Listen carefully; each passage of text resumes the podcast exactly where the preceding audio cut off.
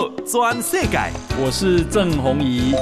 嘿，和你做伙来开讲。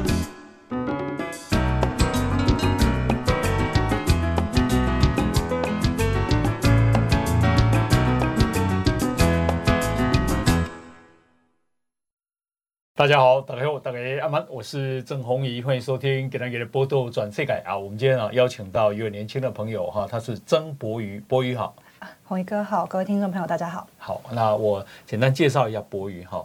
那博宇呢，他是这一次民进党啊，这个因为在艰困选区新店啊，所以呢啊特别征召他啊出来选这一届的立法委员啊。那我先啊恭喜博宇。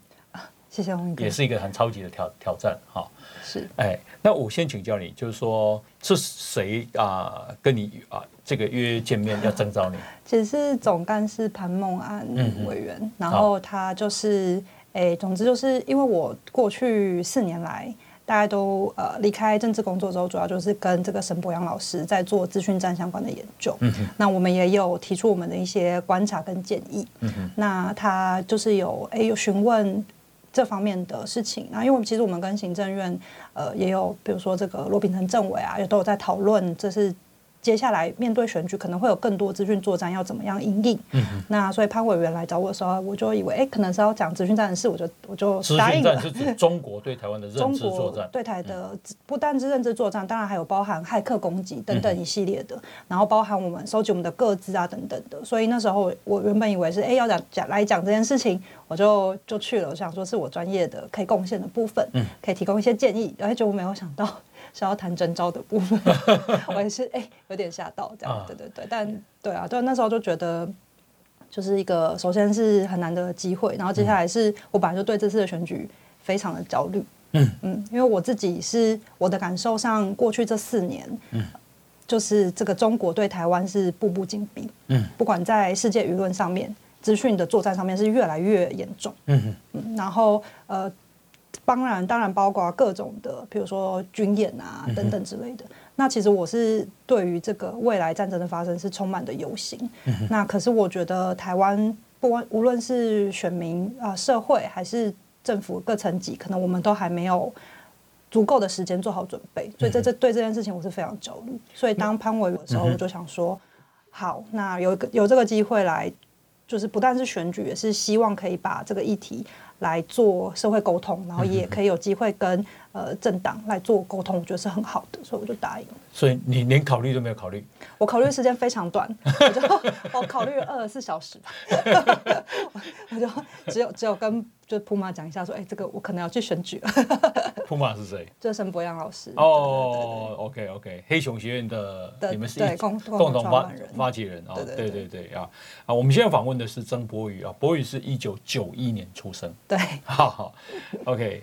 那么啊，这次受民进党的这个征召，哈，你是啊桃园大 K 的人吗？对，桃园大溪人。大 K 出席的嘛？大 K 出席。台语会晓讲吗？诶、欸，讲甲无认凳。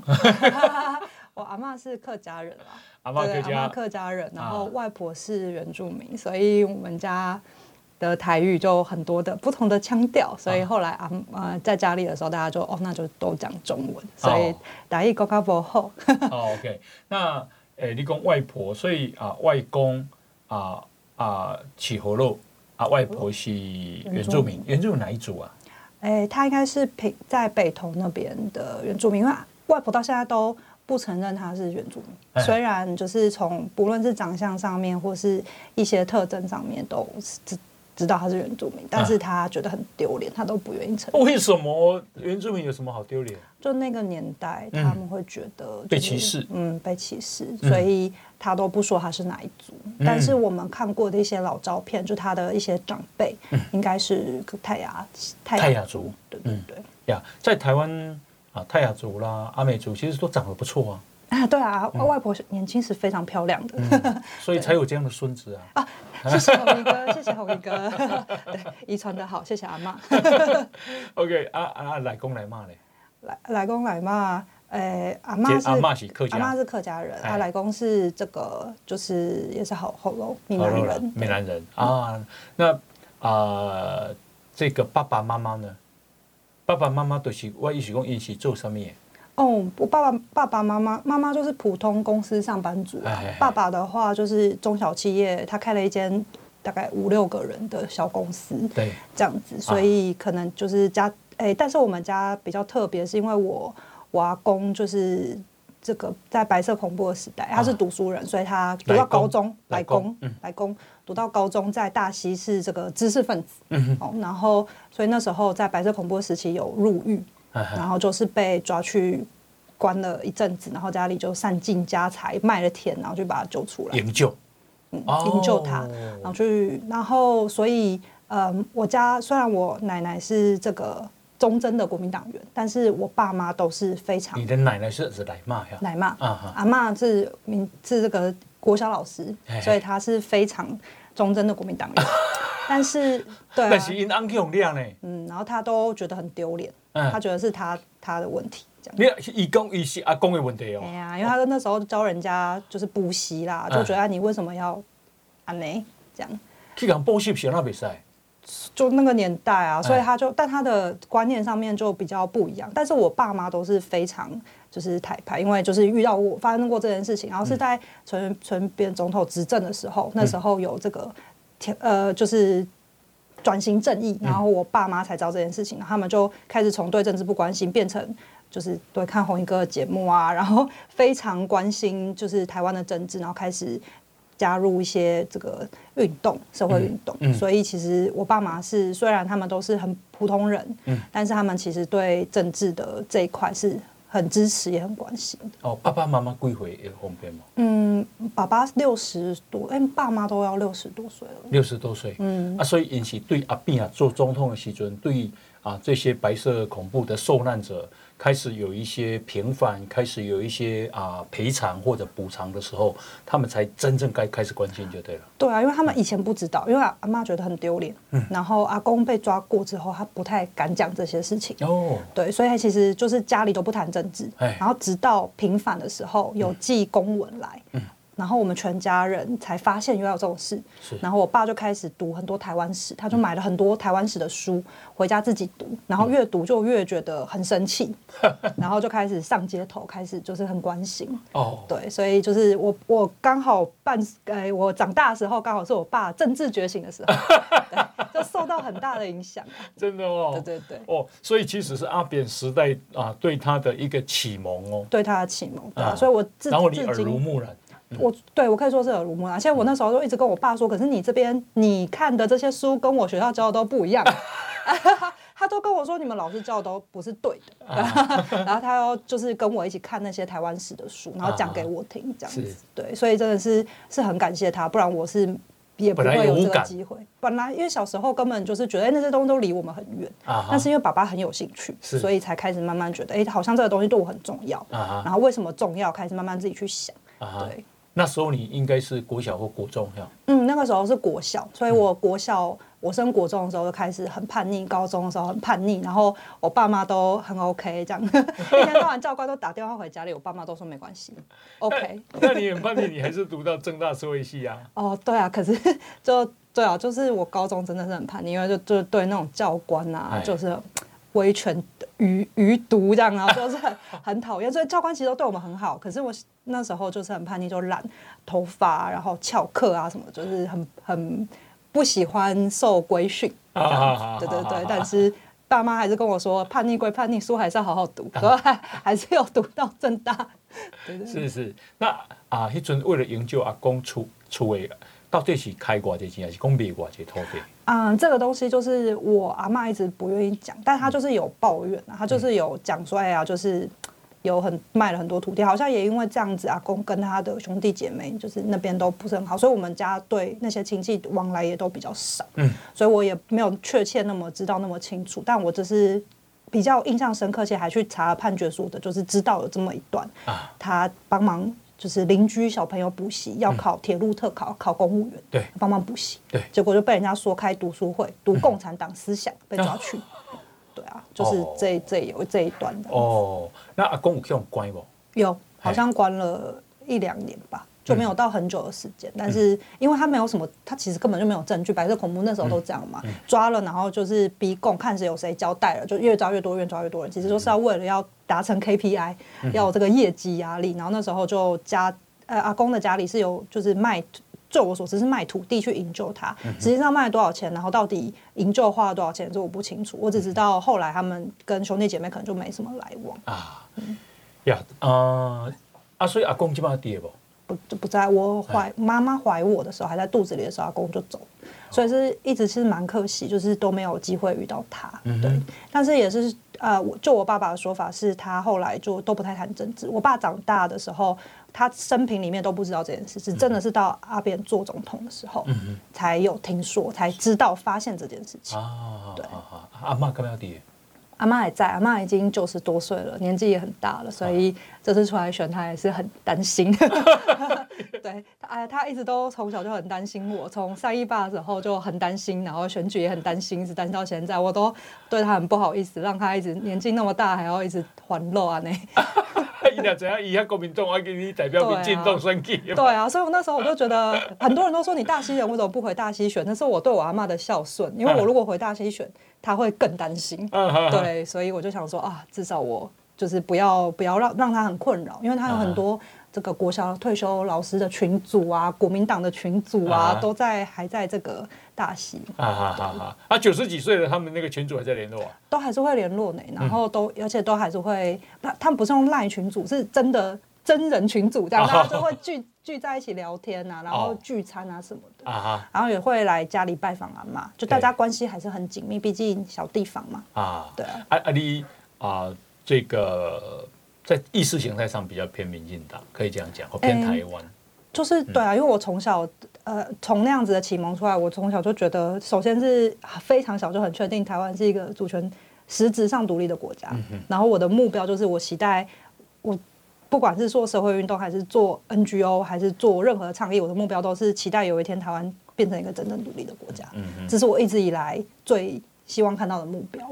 对，所以呃，在很多议题上面可能。不有不一样的想法啊，可是至少在这个上面，我觉得我是非常本土的。是是是，那啊、呃，这个我们现在访问的是曾博宇啊，诶，博宇啊是在二零一三年啊、呃，这个啊加入绿党，对，到二零一七年啊，那二零一七年之后到二零一九年是代表时代力量，对，好。那在二零一九年到二零二三年是无党籍，是 二零二三年现在是加入民进党，因为征召了嘛，对，对，被征召。OK，好，不过看起来就是说我刚刚问的就是说你比较啊偏本土嘛，好，对。那爸阿公别出来选举，爸爸妈妈有讲什么话吧？爸爸妈妈就很紧张，很担心啊，因为因为其实选了两次，而且前面两次选都是用小党选，然后。没有什么钱，然后 在地方上面也没有什么组织，啊、然后每一次都很辛苦，所以其实爸妈都主要是心疼啊。哎哎。但是就说这次被民进党征召要再出来选，嗯、他们其实就是说你想清楚就好，因为他们其实都是很支持这种，无论是呃怎么样，只要是为台湾好，嗯、然后我知道我在做什么，我为什么今天要选择要这么做，我可以讲得出来，他们都觉得很支持我，嗯、然后连我公公婆婆他们都是。完全不不很没有在管政治的人，嗯、也都还是非常支持，所以我其实真的是运气很好了，哦、就是非常幸运。就是爸爸妈妈也算很开明，而且很伟大。我真的是很感谢他们，因为没有他们的话，真的是我我其实很难想象，就是我。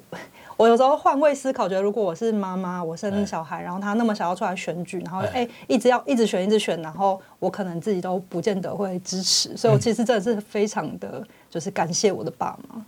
一直选一直选，我想跟大家讲一下，因为博宇啊，博宇他有选过几次了哦。对。那到了二零一八年，代表时代力量啊选这个新北市的市议员，哈，那他是落酸桃，其实你选的不错呢，那一届你拿。一万七千七百三十四票呢，差一点，差一点。好，落选头。那后来他有当上新北市议员哦，他是因为国民党籍的金钟玉，好，他因为案子被解职了，对，好，那你就递补了，对，好，什么时候递补呢？二零二二年的十一月十一号，也就是去年底。对，然后呢，做到什么时候呢？做到二零二二年的十二月二十五，只做四十四天，史上最短。呃，不过已经很不容易了哈。其实这也是一种梦想的实现，也因为这样子，你才有你有选到一万七千七百三十四票，才能够递补。对，啊、呃，但那个也代表你的实力。那代表实力呢，也是今天民进党征召你的基础啊。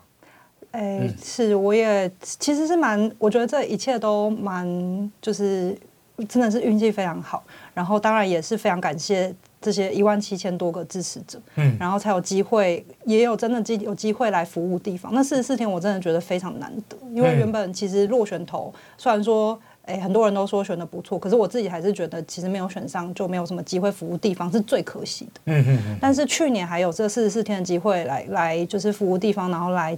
谈一些政见，希望他们可以实行，嗯嗯、然后也接了一些陈情案啊，协助乡亲处理一些事情。嗯、那其实那个过程让我真的是觉得啊，真的有帮地方做到一些事情。是是，对对对，所以是蛮感谢的。呀，那我给你泼一下冷水好不好？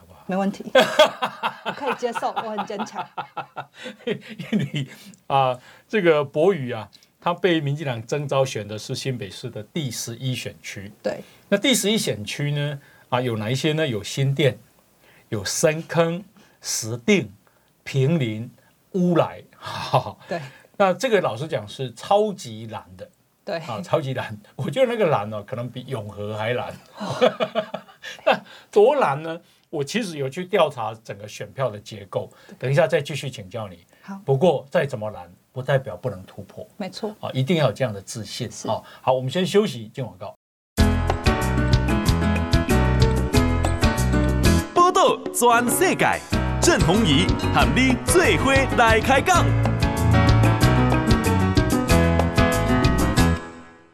好啊、呃，欢迎继续收听《波多转世改》，我是郑弘仪啊。我们今天邀请到的是曾博宇啊，柏宇啊啊，一九九一年生哈，比我的女儿还小。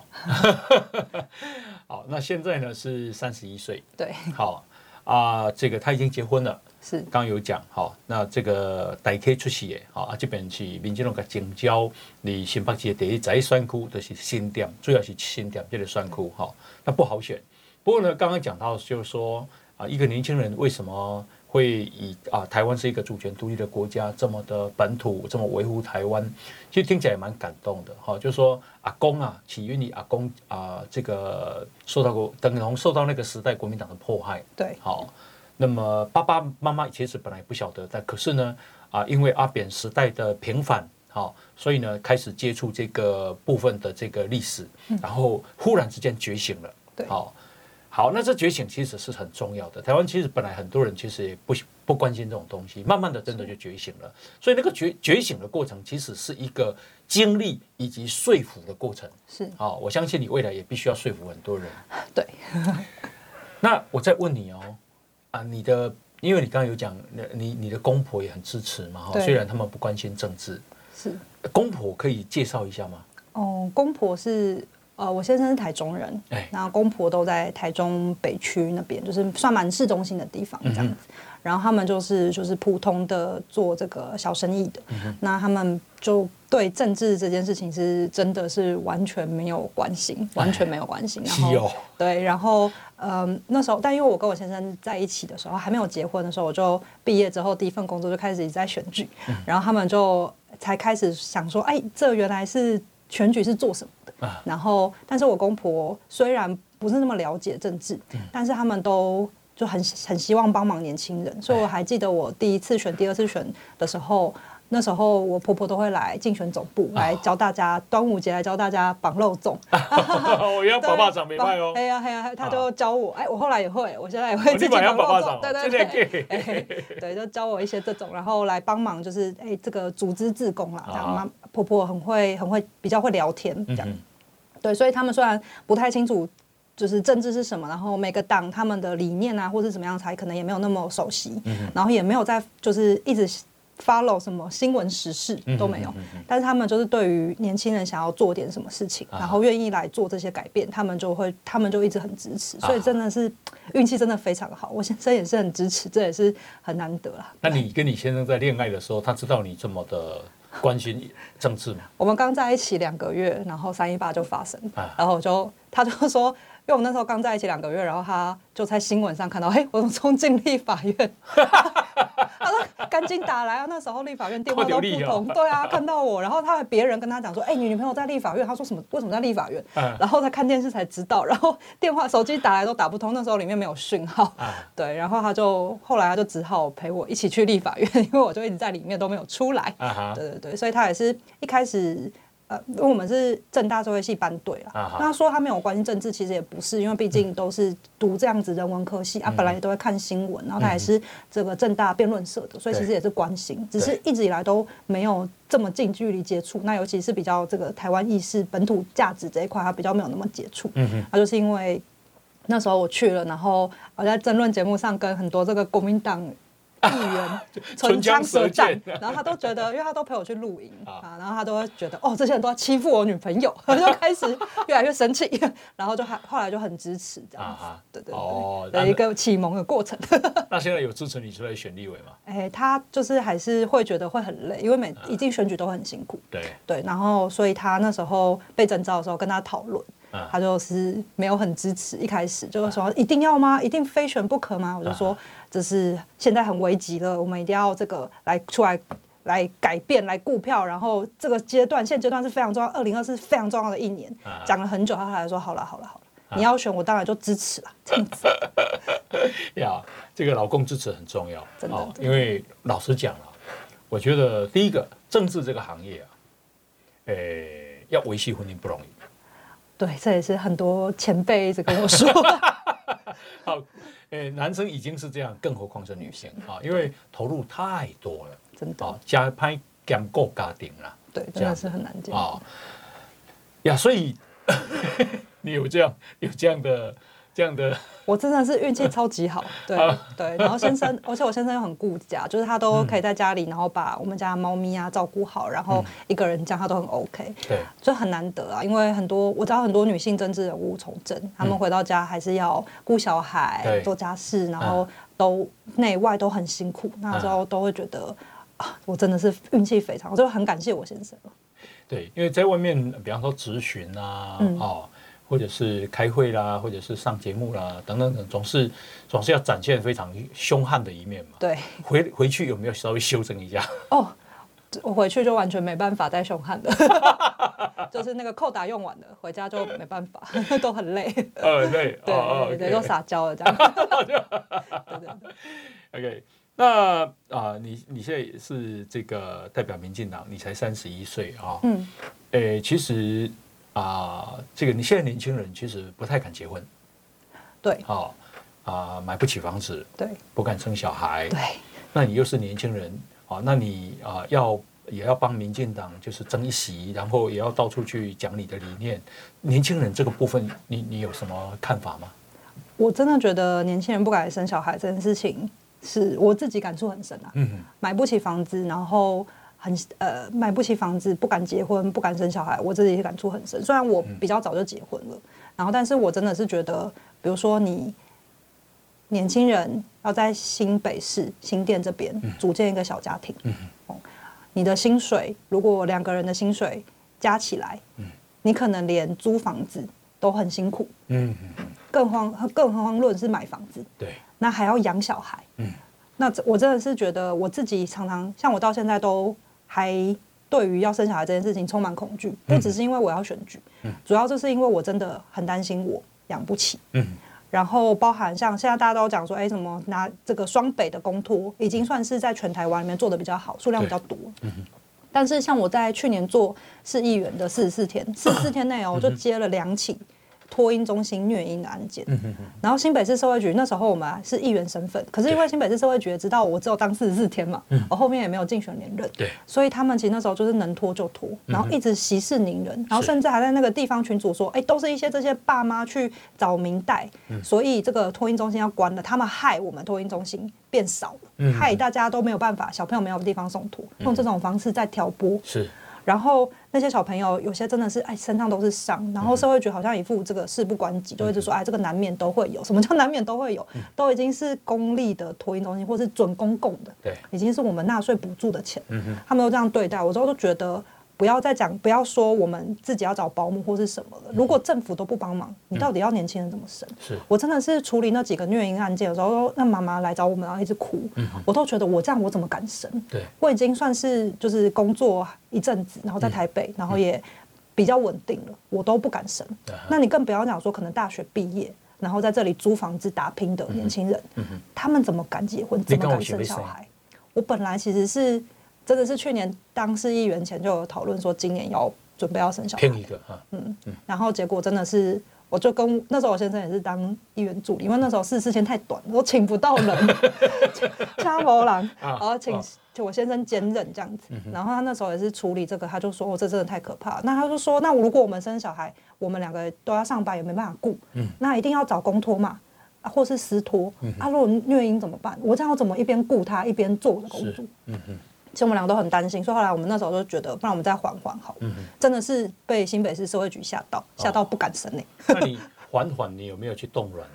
哎，这个 问的好低调哟。我们原本是有打算要来做这件事情，对，也对啊，因为家家长也是会关心啊，母母体越来越年纪越大嘛，嗯，就会越来越困难。其实真的是，对啊。不过我不无论怎么样，我觉得选后也会再继续考虑生小孩了，还是会对对于要这个。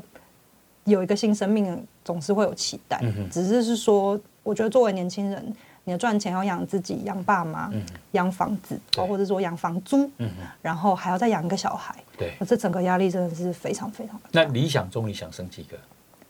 我觉得我应该一个就很吃力了，可能是没有办法多生几个。对，那老公呢？哦，老公也是很紧张。生几个都，你怕说没生几个？对啊，我们可能，我们觉得，我我自己是觉得还是要有生小孩啦。嗯、然后，毕竟这个家庭的延续，那爸妈也会有期待。嗯。那可是我觉得生一个对我们负担就很大，尤其是我很忙嘛，都要常常在外面跑。嗯、那我实在是不忍心，我先生一个人在家里顾小孩，他支持我的事业，还要在家里顾小孩，我觉得这样很辛苦。那买房子的有没有买房子的计划？哎、欸，其实我们。我们是有买房子，哦，有买了，对对对，但是但是没有买，没有办法买在新店，哎，因为新店真的是太贵。新店最贵多贵？哦，最贵不要讲最贵，平均大概是一平六十到七十万。嚯，嗯，那真的是随随便便就是破两千万，嗯哼，真的是社会新，不要讲社会新鲜人，我觉得三十岁四十岁这个族群，除非是家里可以帮忙，嗯哼，不然是真的是非常困难。啊，你别厝跟啊，这里长辈跟我跟你到三讲，有帮忙一点点啊，嗯、但主要还是说我们我们这个大学毕业到现在工作的存款、嗯、一次归零，全部清空，对，缴头期款。好啊，美丽对方便购吗？哎哎、欸欸，先不要讲好了。为什么？哎、欸，对啊，因为因为就没有在选区嘛。啊，对啊，对啊，就还是。因为那时候其实没有想到会被整着了，坦白说，然后那时候就觉得新店真的是没有办法买到适合的地方，所以就哇，贷了诶九九百多万，所以我现在不但毫无存款，还背了九百万的负债。好，有个窝了哈。对，但至少有个窝。慢慢缴了。但但是年轻人这样真的很辛苦啊，因为你一个月这样至少要缴房贷，可能就要缴两三万多块。嗯啊，你如果薪水。比如说五万块薪水，嗯、一半以上全部都在缴房贷。对，然后你除非你双薪都有五六万以上，嗯、哼你才有办法缴房贷，然后还可以维持比较机能的生活，嗯、哼然后还可以存下一点钱。对，但如果我还要养小孩，嗯、我基本上是完全没有存钱的可能。对，那我也会担心，像我们父母，像我父母现在六十岁，也差不多要退休年龄了。嗯、哼我公婆可能也要退休年龄了，到时候我们两个人要养四个人，嗯、哼要再多养一个小孩。对。所以，我真的是很能够体会年轻人的辛苦，然后这真的是未来我们要解决一个很大的问题。那你啊，贷款九百多万，一个月要缴多少钱？就三万多。三万多是指啊利息，还是说本本息？本息摊还。本息摊还，那还几年？还三十年。三十年。三十年后你几岁？哦，三十年后我六十了，我也要退休了，走到退休，跟我一样年纪啦。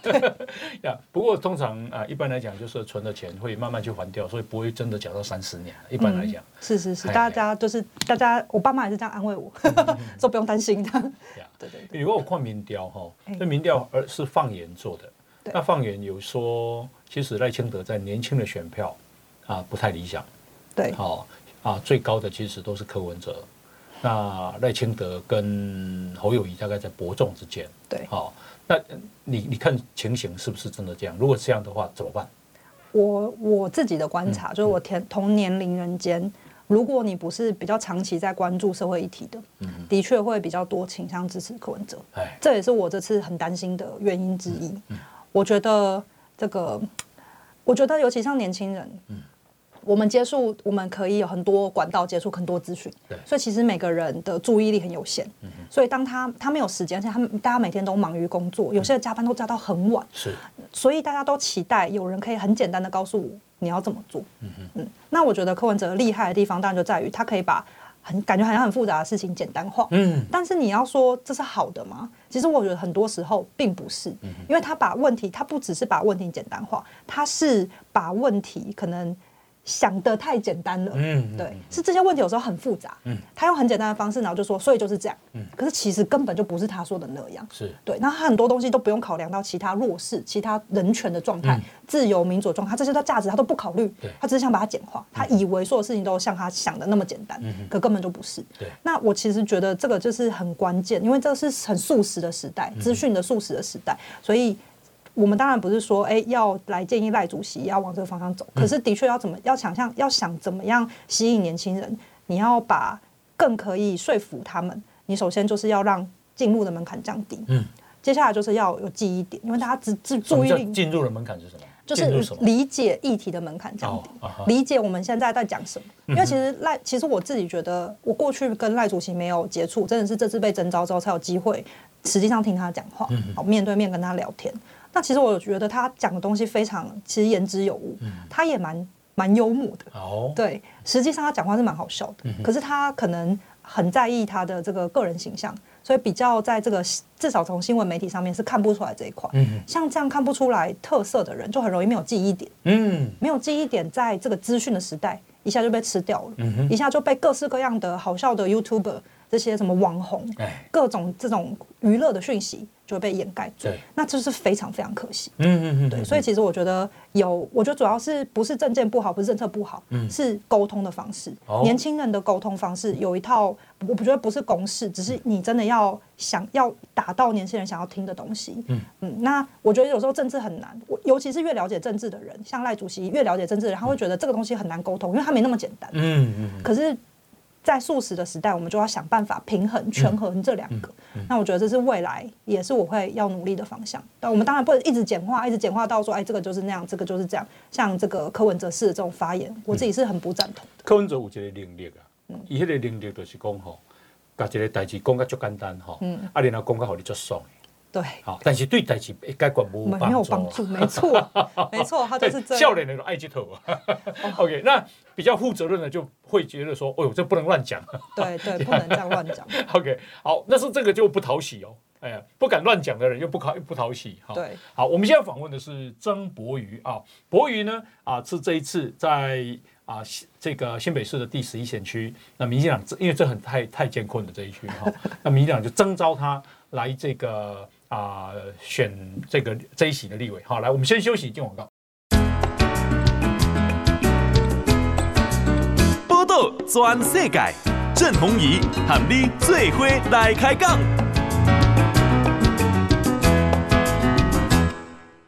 好啊，欢迎继续收听《报道转世界》，我是郑弘仪。我们今天啊邀请到的是曾柏瑜啊。那么博宇啊，他被征召选啊这个新北市的第十一选区。诶，是新店深坑啊，就顶啊，阿伯拿阿伯拿甲乌来，吼。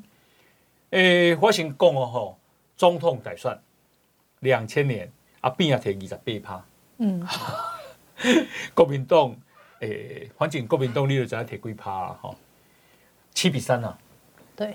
二零零四年阿扁也摕三十五趴，连宋摕六十四趴，对，好，有进步，但是阿个人家的一半而已。二零零八年，谢长廷提二十九趴，马英九提七十趴，七比三。对。二零一二年啊，这个马英九六十四趴，啊，蔡英文三十二趴。二零一六年，朱立伦四十三，蔡英文四十三，两个怕北，这是有史以来第一次。对，有史以来唯一一次。然后二零二零年哈，这个韩国瑜五十趴，蔡英文四十五趴。嗯，好，好，那市长哈，市长一九九七年，诶，民进党四十一，国民党四十五。二零零一年啊的这个，现在讲新北市长哈，嗯、这个选区对，好，这个选区，这个三十八比六十一。二零零五年三十三比六十六，二零一零年三十六比六十三。二零一四年三十八比六十，二零一八年三十三比六十六，二零二二年三十比六十九。OK，好，现在我接下来就你的喽，立华委员。啊，二零零八年哈，诶，二十八比六十九，二零一二年三十三比六十六，二零一六年啊，这个，诶，因为这这这一次啊。是有三咖三咖 啊，因为博宇有选，博宇呢啊、呃、拿了十二点二趴，然后民进党拿了三十六点八，国民党拿了五十一趴，因为国民党就直接过半了。好，不过这一次如果博宇加民进党加起来不不难看呐，大概有四十九趴啊。到二零二零年又回来了，好，三十四比五十八，你就可以想见这里到底有多艰困。对，一直都是七比三。也好，OK，、嗯、那为什么这里会这样？我觉得，呃，嗯、首先就是这个选区过去的确就是这个所谓的文教区啦。嗯、我们有非常，我们那个国大代表，呃，住在中央新村，对然后我们也有非常多的相对来说很多公务员，嗯，我会在退休后搬来这边，对，对，它其实就是一个退休之后很多人会住在这边的地方。嗯哼那因此，它在这个选民结构上面，一直以来国民党支持者就是大于民党支持者是蛮多的。嗯哼对，然后所以。一直以来大概七比三六六三七三这样子的状况，这个是的确是有点难打破，嗯、甚至连有些年轻人，如果他是新店在地出生的，他可能对。于这个民进党或是所谓的本土的这种意识，他天然的抱持一种反感，他们可能就是很长期以来这个意识形态上面就会认为，哦，民进党就是怎么样怎么样，或是他们觉得讲台语很粗俗，他们会有这种意识形态是从在那个选区讲。台语很粗俗哦，在我们这个选区啊，我知道我，因为我不其实不会讲台语，然后所以我们很我很常被人家讲说，哎，你选举怎么不会讲台语？可是我真的是说实在，我在我的选区参加很多黎明活动，真的非常少人讲台语，几乎没有人在讲台语。对，然后所以我觉得那是选区特性的关系，不不是说，当然我还我还也是有努力在练习，呃，我还是觉得讲台语很重要，也希望我以后小朋友可以会讲台语。对，可是。可是我们这个选区的特性上面的确是有一个这样的状况，不过我觉得不是没有突破的可能性的。首先就是我第一次二零一六年来选立委的时候，那时候我是挂绿党，那时候新店光是新店我们选区很大，新店的话大概是二十万人。对。今年我再去查，因为我被征召去查，已经三十万人哦，外来人口。对外来人口已经有有十万人的外来人口。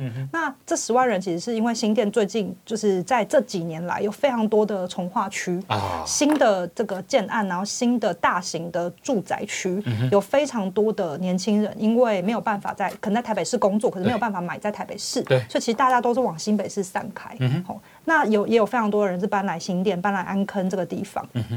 然后，所以有非常多的小家庭，所以我们有非常多的选民服务都是这个年轻妈妈、新手妈妈，可能小朋友才这个两岁，然后或幼稚园，非常多是这样子的。所以其实我觉得这边是有机会突破，他们在意的东西跟过去的可能这个比较是退休公务人员我在意的东西比较不一样。他们当然更关心的事情是。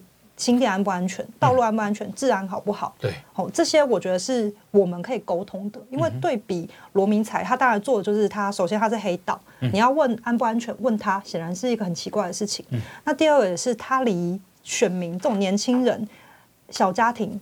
我相信他是离得很远的，我觉得他不太能够真的能够理解说年轻人现在要背房贷、要养小孩、嗯、要付这个幼幼儿园的费用，嗯、这些辛苦的压力，然后小朋友要去哪里玩，托育、要放在哪边，这些喘息服务，我觉得那是对他来讲是离很远的。你为什么说他是黑道？哎，他的父亲就是这个罗罗福柱，嗯嗯哼，对对对，他真的是天道盟的背景出来的嘛，嗯、那他就他之前天道盟的前盟主了。前天道盟前盟主，没错没错。然后呃，罗福柱现在流亡嘛，对，那他其实实际上，因为罗福柱过去也是在新北市这边扎根，所以其实他是整个接收了他爸爸的这个势力范围。那过去我第一次一六年选举的时候，其实我也很直白的说他就是黑道。那而且那时候我这次也是，我每次出来选举，大家都一直警告我说要小心要小心，因为这边真的过去有这个关狗笼的事件，有扫射的事件等等的，其实都很多。那我们也。选举的时候也是会遇到，就是有很多黑衣人啊什么之类的，啊、那些让你试图让你心生恐惧都会遇到。对，所以其实讲坦白我，我我而且他之前二零一六年选的时候，他还告我，告我说抹黑他，啊、说抹黑他说是黑道。就检察官调查就发现，哎，他爸爸是罗福柱，所以 后来就没起诉，变成法院认证的黑道。好好好，对对，所以其实就是他真的是有这个背景。对，然后新店其实大部分的在地的乡亲都知道。嗯，对，但是我觉得这个是需要沟通啦，要跟选民说，他那个状况，他在乎的东西，显然不是一般住在这里的人。嗯，因为他就是跟很多建设公司后来做这种建设，不是说建设不好，建设也很好，可是他建设的那些什么造桥啊，盖很多大的。这个路啊、桥啊，并不是软性的可以去解决当地人现在需要的部分。嗯嗯。所以我觉得这个是我们呃之所以会觉得这个征招一个年轻人在这里，或许可以有所突破主要的原因啊。对呀，诶，这个我们现在访问的是曾博瑜啊，博瑜接下来的对手啊是国民党的罗明才。是这个罗明才啊，他已经是七连霸的立委。对，好。啊，治理科技大学毕业，应该是早期的治理商专了。对，致理商专。哦，一九六七年生。那爸爸是罗福柱，是天道盟的前盟主。那我去查这个维基百科，说他现在在被通缉中。是。哦，然后躲在哪里呢？躲在广东的深圳。对。哦，化名叫做富柱。哦，富就是付钱的付。嗯。祝是祝贺的祝，富柱啊的福柱嘛。哦 哥哥罗明旭，以前的台湾省议员，现在也已经移居广东深圳了。嚯，那家族个几个都多了一边啊，哈，嗯，好，这样，所以你说他是黑道，哈，诶，老实讲，哈，就是说这这样的背景，竟然在这里七连霸，然后啊，罗明才啊，跟亚太国际吸金十亿的主嫌啊，这个秦启松，好。民进党开记者会说他们两个关系匪浅，这怎么说啊？哦，对，因为这个诶亚太国际这个呃公司就是一个诈骗案的空壳公司，嗯、它其实就是说诈骗了十五亿哦，很多是这个高知识分子，然后退休公务员，嗯、相信这个间公司在投英国投资房地产，所以来透过这些公司来做投资，嗯，但实际上是一个诈骗案，完全没有这件事情。那他们从一四年到一八年期间一直在诈骗，到二零二零年这间公司正式被起诉。嗯，可是呢，罗明才在一六年、一八年多次的跟这个诈骗的集团的首脑秦启松，就这间公司的老板，多次的去公司的总部来受接受招待。嗯，然后甚至还帮这个诈骗集团的员工致辞，帮他们加油打气。那你刚刚也这个红英哥有讲到说，他现在可能很多家人其实其实都在中国，在广东深圳那边。嗯、那其实这个中国这边如果有一些这个交流团，好，甚至国台办这边派人来，吼，罗明才也会跟秦启松一起去接待。哦，是哦，嗯，我们也有拍，哦、也有这些照片来说，哎，他们是接待一些台办派人来这边交流，嗯哼。哦，然后就是大家一起吃饭，然后这样子，然后致辞啊什么的，嗯、所以其实就是关系匪浅啦，绝对不是说哎刚好被某一个人邀约一起吃饭而已，嗯、就是直接到人家总部去致辞，嗯哼，那当然大家到现在都具就是模棱两可说啊，我们也有帮助这个。诈骗的受害者啊，你就左手帮助受害者，右手跟这个诈骗集团鼓励加油，实在是很荒谬。他的意思是说，哎呀，做民意代表就是不可以得罪人家嘛，人家邀就要去嘛，为了选票嘛，哦。啊、那他说谁没民意代表谁没有去这种这种场合呢？那你的看法是怎样？哎、欸，就是我做过，虽然我只有做四十四天的民意代表了，嗯、但我就没有去过这种场合。嗯呃、我是我的看法是，当然你可以说，我当时去的时候不知道，嗯、这不知者无罪。你的确你也不是检调，你也没办法调查。可是当你发现有的时候，你什么话、嗯、一句话都没有说，你也没有出来协助受害者，我觉得这就是不对。嗯、这就是政治人物没有负起责，没有负起责任。嗯、每个人。我不确定有多少人相信你，所以去投资。嗯、我们希望没有。对。但是你完完全没有办法保证没有这样的人。嗯。所以你就要负起政治责任，就要做这件事情。你如果没有协助受害者，然后也没有立相关的法规，或是协助政府来处理这些诈骗、金融诈骗的话，嗯、那你实际讲坦白，我觉得是非常双面人。政治人物当然说不是。不是说每个人来找你都要回应，因为你是民意代表，你要带除了你代表民意之外，你当然是不可以代代表诈骗犯的名义嘛。你还是要有所谓的价值理念，不能说只要是有赚钱都行，这当然是很不对的想法。那我觉得其实某一个层面上面也是凸显了某一种这种。有一些国民党政治人物，可能他们的想法对于这这种事情上面，就会认为谁来拜托我都可以，因为我就是民意代表。我觉得这种是没有理念的政治人物，这不是我们未来台湾期待的政治人物。罗明水的财力如何？哦，非常惊人。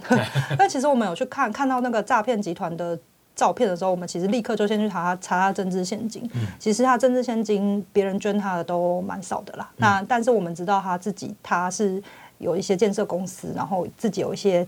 财呃有一些这个财源啦，嗯，对，所以其实他在相对起来，吼，在这个在地是算是蛮势力，不但是这个以黑道背景的势力很庞大，嗯，呃，财力上面也是不遑多让，嗯，都是看板都是非常大，然后竞选总部超级豪华夸张，然后一经营事业吗？哎，是是有的，对对对，我们是知道他在他，而且除了在台湾经营之外，之事业之外也是。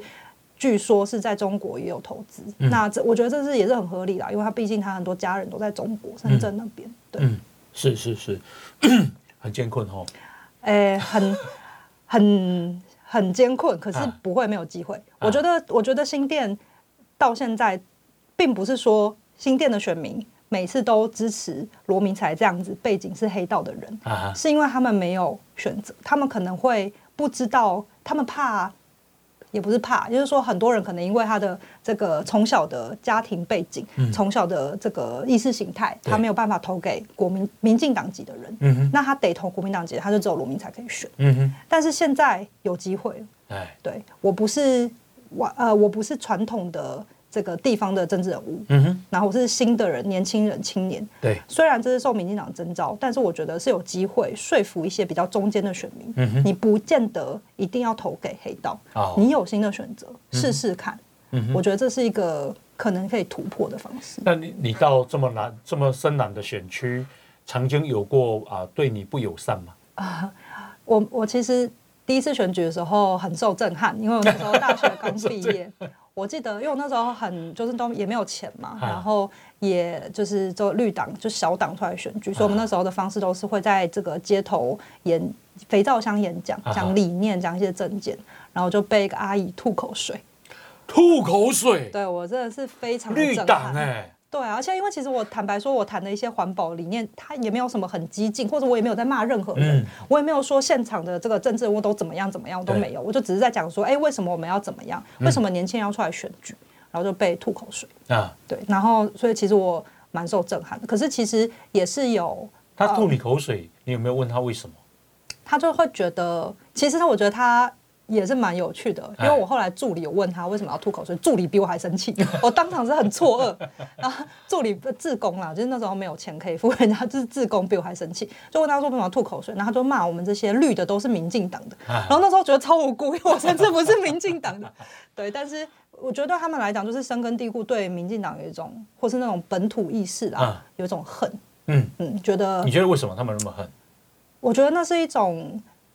其实有时候我会蛮同情他们的，嗯，因为我觉得那是一种失根的感觉，就像对，就像过去台湾人，像我爸，他不知道台湾的历史，他不能，然后他学的历史都是中国的历史，那是同一个感觉，是失根的感觉。我不知道我活的地方到底为什么，然后我我从过去到现在，我站在这里是为了什么？我守护的是什么？台湾代表什么意义？为什么我要讲台语？这些一切他不能理解。那对于这些从这个可能是外省。来这边，然后随着 maybe 是随，可能是随着这个蒋家政权过来的这些人，嗯、他可能会，他们可能很多那些外省的这些随随军而来的人，其实并不是真的非常有钱的人。嗯嗯，他有些生活的很辛苦。是对，尤其像我们军营这个新店的很多军营旁边，它其实是很多甚至没有宿舍可以住。嗯，盖那种小小的，以前是违建，然后就地合法化了。现在，但是就住在非常环境很不好的地方，然后他可能却必须要承担起大家在对国民党指责的时候，好像会觉得我也要承担起这个骂名。嗯，我也回不去，我也没有。财力、金钱可以回去，不像这些国民党的可能没有钱的这些高官，他们随时可以回去。嗯哼。可是这些呃比较可能当时低阶的军人，嗯哼，生活的很辛苦，没有钱可以回去，感觉到自己不被不被欢迎。嗯哼。然后现在面对本土化的意识越来越崛起，越被觉得失根夹在缝夹缝中，既回不去，是又没办法说服自己留下来。呀，我觉得那是那种恨。然后他就只能投射在这些谈本土的人身上。可是其实我不是不能理解他们，而且我也不认为，只要你选择要当台湾人，你都随时欢迎你留下来。我们没有要让所有中国来的人都回中国去。有些人他已经在这里很多年了。嗯哼，对啊。好，好，我我们呃现在访问的呢是曾博瑜啊，博瑜他啊这个今年三十一岁，那么民进党啊征召他。啊，这一次出来选第十一选区啊，第十一选区台新北市其实是刚刚已经讲超级艰艰困了哈。啊，是。那这个年轻人需要大家帮忙啊，因为他也是黑熊学院的这个花旗人。对。那就是希望能够护台湾啊，黑熊学院保护台湾。另外就是。他为了经营，所以他也成立了啊新北市在地深蹲协会，担任理事长。深蹲哦，在地的哦。OK，然后当时啊也是太阳花学院的发言人啊，头头衔蛮多的了啊。谢谢。好，不过啊这个借重你这一次啊已经经营了这么久，希望能够有所突破了。好，只能说加油。谢谢红一哥，也需要红一哥多支持，还有听众朋友多支持。很多事情就化不可能为可能。对，哎，台湾以前真你会觉得怎么可能？但是后来就是可能。对，哎，好好，那啊，时间的关系，我们今天非常谢谢博宇来接受我们的访问啊，也感谢大家的收听，我们明天同一时间再见，拜拜。谢。报道全世界上精彩内容，伫 Spotify、Google Podcasts，还有 Apple Podcasts，拢听得到。